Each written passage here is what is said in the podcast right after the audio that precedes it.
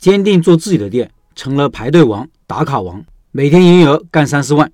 继续小面面馆梅老板的分享，他说：“这次去北京也是我人生中第一次去北京。作为一个乡巴佬进京，长城肯定要是去爬的，天安门也要打卡。作为一个餐饮人，去了一个陌生城市，当地的美食也必须打卡学习，当地的餐饮行业氛围也必须观摩分析。回来以后，有学员叫我分析一下北京的所见所闻，我今天就给大家分享一下我的感受。总体而言，个人认为北京的餐饮行业。”没有我熟悉的成都、重庆这两个城市这么内卷，甚至我认为在北京做重庆小面相对来说成功概率会更高一些。为什么这么讲呢？北京也是一个包容性很强的城市，人口来自五湖四海，甚至是世界各地，口味的多样性就意味着生存和发展的空间更大。包括正宗的重庆小面，而我们的目标人群是在北京的外地人和本地的年轻人。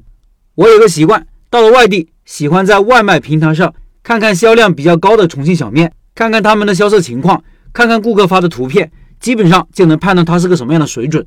在北京这几天，我住过四家宾馆，在宾馆范围内能点到的重庆小面的商家都浏览过，几乎没有看到很有竞争力的产品。那大家可能会问，这可能代表重庆小面在北京没有市场呀？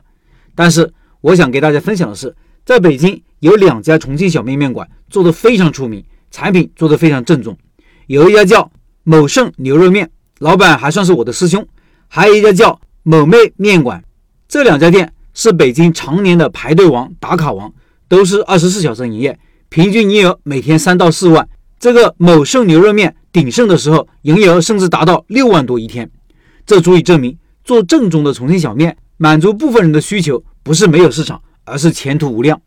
同时，这几天在学员店里跟顾客交流以后，我发现北京的餐饮。大部分是以清淡为主，而年轻人更喜欢的是有刺激性的食物，比如麻辣、甜的、酸的食品。其中麻辣鲜香的食品更具有成瘾性，即使是北京本地人，对我们的产品认可度还是很高的。正宗的重庆小面对于他们来说是一个可以解馋的选项，就犹如北京的铜锅涮肉，半个月不吃可能就会想念。在北京学员店里还遇到一位四川的老乡，他说来北京十三年，第一次吃到这么正宗的重庆小面。以前吃的小面，去了第一次就不想再去第二次，为什么呢？因为他们已经把重庆小面本地化了。在试营业的第一天，我也观察到没有一个差评，百分之四十的顾客都会拿出手机拍照分享。这一碗面可能真的惊艳到他们了，真正的印证了那句广告语：不在重庆遇见小面。所以我认为，保持产品特色，只做部分人的生意，是重庆小面在外地唯一的生存法则。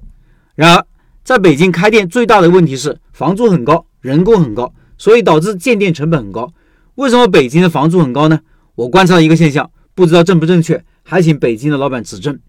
石景山区应该也算是一个老区了，所以很多房子建的比较早，而早期修建小区时很少预留商业店铺。由于城市后期的发展，人口的剧增，导致能做商业的地方就比较少，所以店铺变得很稀缺，店铺租金自然水涨船高。